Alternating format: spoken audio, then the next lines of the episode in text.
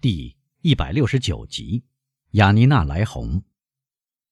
弗朗兹离开努瓦迪埃的房间时，踉踉跄跄，昏头昏脑，以致瓦朗蒂娜可怜起他来。威勒夫只说了几句互不连贯的话，躲到自己的书房里去了。两小时后，他收到了如下的一封信。经过上午所透露的事，努瓦迪埃。德威勒夫先生不能设想，在他的家庭与弗朗兹·德埃皮内先生的家庭之间能缔结婚约。弗朗兹·德埃皮内先生认为，德威勒夫先生看来了解今天上午披露的事件，却没有事先告诉他，他感到十分震惊。谁见到此刻法官被打击得如此垂头丧气，一定会认为法官未曾预料到事情的发生。的确，他从来没有想到他的父亲会这样直率，或者不如说这样粗鲁，竟然透露这样一件事。不错，努瓦迪亚先生十分倨傲，不赞成儿子的政见，从来想不到要在儿子眼里澄清事实。不错，维勒夫一直以为，德凯内尔将军或者德埃皮涅男爵，根据自己赋予自己的名称。或别人赋予他的名称，是被暗杀的，而不是在公平的决斗中丧命的。至今受到另眼相看的年轻人发出如此强硬的一封信，对于像威勒夫那样的人的自尊心打击是致命的。他一回到书房，他的妻子便进来了。弗朗兹被努瓦迪亚先生叫走，使每个人都万分惊讶，以致德威勒夫夫人。单独跟公证人和证人待在一起的处境越来越难堪，于是德维勒夫夫人打定了主意。她出去时说：“她去打听一下消息。”德维勒夫先生只告诉他，由于在他努瓦迪亚先生和德埃皮内先生之间所做的一番解释，瓦朗蒂娜和弗朗兹的婚事破裂了，很难跟等待着的人做什么交代，因此。德威勒夫夫人回来时，仅仅说：“努瓦迪亚先生在开始商议婚事时突然中风，签订婚约自然而然要延后几天。”这个消息即使是假的，但由于两件同类的不幸事件先后发生，现在又奇特的发生了这样的事，人们听了都吃惊的面面相觑，一言不发的告退。这时。瓦朗蒂娜又惊又喜，拥抱并感谢了衰弱的老人，因为老人刚刚一下子击断了他认为无可摆脱的锁链。他要求回房休息一下。努瓦迪耶用目光示意，准许他提出的要求。当然，瓦朗蒂娜没有上楼回房，一出门就穿过走廊，从小门出去，冲到花园。在层层相叠的事发生时。有一种暗暗的恐惧不断压抑着他的心，他随时等待着莫雷尔脸色苍白、咄咄逼人的出现，就像拉文斯伍德爵士跟拉玛莫尔卢西亚缔结婚约时一样。事实上，他来到铁栅正是时候。马克西米利安看到弗朗兹跟德维勒夫先生离开墓地，预料到即将发生的事，便跟踪而至。后来看到弗朗兹进去又出来，再带着。阿尔贝和沙托勒诺回来，对他来说，事情已无可怀疑了。于是他进入小园，准备应付一切事件，深信瓦朗蒂娜一旦有空便会跑来见他。他没有搞错，他的眼睛贴在板缝上，果然看到少女出现。他不像往常那样小心提防，而是径直奔向铁栅。马克西米利安向他瞥了第一眼，便放下心来。听到他说出的第一句话，他便高兴地跳了起来。我们得救了，瓦朗蒂娜说。我们得救了，莫雷尔跟着说了一遍，无法相信这样的幸福。谁救我们的？我的爷爷。哦，好好爱他，莫雷尔。莫雷尔发誓真心实意爱老人，这个誓言对他来说不算什么，因为此刻他对老人的爱。胜过对朋友和父亲的爱，他把老人当作上帝一样崇拜。事情怎样发生的呢？莫雷尔问。他使了什么奇特的方法？瓦朗蒂娜想张嘴和盘托出，但他转念一想，这里面有个可怕的秘密，不仅仅关系到他祖父一人。以后我再全部告诉你，他说。什么时候？等我做了您的妻子。话题转到了莫雷尔容易理解的一面，他明白，他只应满足于眼前的事，一天当中。知道这么些事也够多的了，但他要瓦朗蒂娜答应明晚再见到他，才同意告退。瓦朗蒂娜答应了莫雷尔的要求，在他看来，一切都改变了。一小时前，他很难相信能不嫁给弗朗兹，而眼下，他相信会嫁给马克西米利安。这时，德维洛夫夫人上楼，来到努瓦迪埃房里，努瓦迪埃。带着通常接待他时那种阴沉而严峻的目光望着他。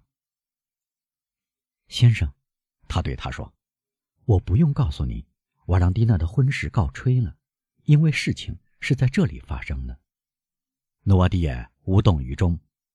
但是，德维洛夫夫人又说：“先生，您有所不知，我是一直反对这门婚姻的，不过我无能为力。”努瓦爹望着他的儿媳妇，等待他解释。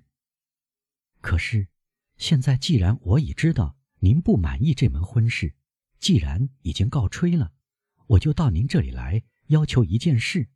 这件事，无论是德维洛夫先生还是瓦朗蒂娜都不会做的。努瓦迪埃先生的眼睛在问：“是什么事？”我来请求您，先生。德维洛夫夫人又说：“由于……”只有我有这个权利，因为只有我是毫无利害瓜葛的人。我来请求您，我不说给他宠爱，因为他始终得到您的宠爱，而请求您把您的财产赠给您的孙女儿。努瓦迪埃的目光一时之间犹豫不定，显然他在寻找此举的动机，但是找不到。先生，德维洛夫夫人说：“我能期望您的意愿。”跟我对您的请求协调一致吗？可以，努瓦迪亚示意。这样的话，先生，德维洛夫夫人说：“我告退时既感激又高兴。”他向努瓦迪亚先生鞠躬告辞。果然，第二天，努瓦迪亚就叫来公证人，第一份遗嘱作废，立了新的遗嘱。他把全部财产。遗赠给瓦朗蒂娜，条件是不得将她与他分离。于是，社会上有人估算，德维洛夫小姐作为德圣梅朗豪爵夫妇的继承人，又重新得到了他祖父的宠爱，有朝一日将有三十万利弗尔的年收入。正当维洛夫家这门婚事破裂时，德穆尔塞夫伯爵先生接待了基督山的造访。为了表示对唐格拉尔的热忱，德莫尔塞夫伯爵又穿上了少将的华丽军服，带上所有的十字勋章，叫人备上他最好的马。这样打扮好以后，他前往肖塞唐坦街，叫仆人向唐格拉尔通报。而此时，银行家正在做月底结账。曾几何时，要见银行家得等他脾气好的时候，现在这个时机就不好。因此，唐格拉尔一见到他的老朋友，便摆出庄严的神态，正襟危坐在他的扶手椅里。莫尔塞夫往常非常死板，如今相反，装出一副笑盈盈、和蔼可亲的神情，因此几乎确信他的提议会得到热烈欢迎，便不讲外交辞令，单刀直入地说：“男爵，我来了。我们长期以来。”老在以前的诺言周围打转转。说完这句话，莫尔塞夫期待看到银行家的脸笑逐颜开。他认为银行家脸色阴沉是由于他一直保持沉默，但相反，几乎难以相信的是，这张脸变得格外冷漠无情。因此，莫尔塞夫话说到一半便打住了。什么诺言？伯爵先生，银行家问，仿佛他搜索枯肠也找不到将军想说的话的解释。哦，伯爵说：“您是一个拘泥于形式的人，亲爱的先生。您使我想起要按惯例履行礼仪。很好，真的，请原谅我，因为我只有一个儿子，而且我第一次想到给他娶亲，这种事我还是个生手。好，我来履行礼仪。”于是，莫尔塞夫带着勉强的微笑站起来，向坦格拉尔深深一鞠躬，对他说。男爵先生，我荣幸地为我的儿子阿尔贝的莫尔塞夫子爵向您的女儿欧仁妮·唐格拉尔求婚。但唐格拉尔并不像莫尔塞夫所期待的那样欣喜地迎接这番话，他反而皱起眉头，没有请站着的伯爵坐下。伯爵先生，他说，在回答您之前，我要考虑一下。考虑一下，莫尔塞夫接口说，越来越惊奇。自从我们第一次谈到这件婚事以来，已经有八年了。难道您没有时间仔细考虑吗？伯爵先生，唐格拉尔说，每天都发生一些事儿，使得本来以为考虑过的事儿要重新考虑。怎么回事？莫尔塞夫问。我不明白您的意思，男爵。先生，我想说半个月来的新情况。对不起，莫尔塞夫说：“我们不是在装腔作势吧？”“怎么，装腔作势？”“是的，让我们解释清楚嘛。”“啊，我求之不得。”“您见过的基督山先生了？”“我常常见到他。”唐格拉尔摇晃着他的金饰说。他是我的一个朋友。那么最近一次您见到他时，您对他说：“我好像对这件婚事很健忘，犹疑不定。”不错。那么我来了，我既不健忘，也不是犹疑不定。您看到了，因为我是来催促您履行诺言的。唐格拉尔不吭声。难道您这么快就改变了主意？莫尔塞夫又说。还不是您要我再三向您提出请求，使我纡尊降贵，让您开怀一笑吗？唐格拉尔明白，如果莫尔塞夫用这种调子继续谈下去，事情会变得对自己不利。伯爵先生，他说：“您有权对我的保留态度表示惊奇，我明白这一点。因此，请相信，我首先也不好受，请相信我这样保留也是情势所逼。”万不得已，这些都是空话，亲爱的先生。伯爵说：“偶然遇到的人也许会满足这种话，但莫尔塞夫伯爵不是偶然相遇的人。像他这样一个人来找朋友，提醒对方做出的许诺，而且对方食言，他就有权利当场要求对方至少给他说出一个充分的理由。”唐格拉尔很胆怯，但他绝不愿流露出来。他被莫尔塞夫刚才使用的口吻惹恼了。充分的理由，我并不缺少。他回答：“您这话怎么说？”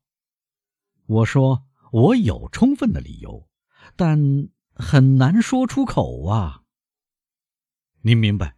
莫尔塞夫说：“我不会满足于您保持沉默。无论如何，有一件事我是清楚的，就是您拒绝跟我结亲。”不，先生，唐格拉尔说：“我暂时不做决定，如此而已。但我猜想，您还不至于认为我肯允许您反复无常，而我会心安理得，低三下四的等待您回心转意吧？那么，伯爵先生，如果您不能等待，就把我们的计划看作一纸空文好了。”伯爵咬着嘴唇，直至出血，为了不致发火。因为他的性格高傲易怒，他大有一触即发之势，但他明白，要是他发怒，令人可笑的会是他。本来他已经走到客厅门口，可马上又改变了主意，走了回来。他的额头掠过一片阴云，留下的不是受到冒犯的高傲神态，而是一丝淡淡的不安的痕迹。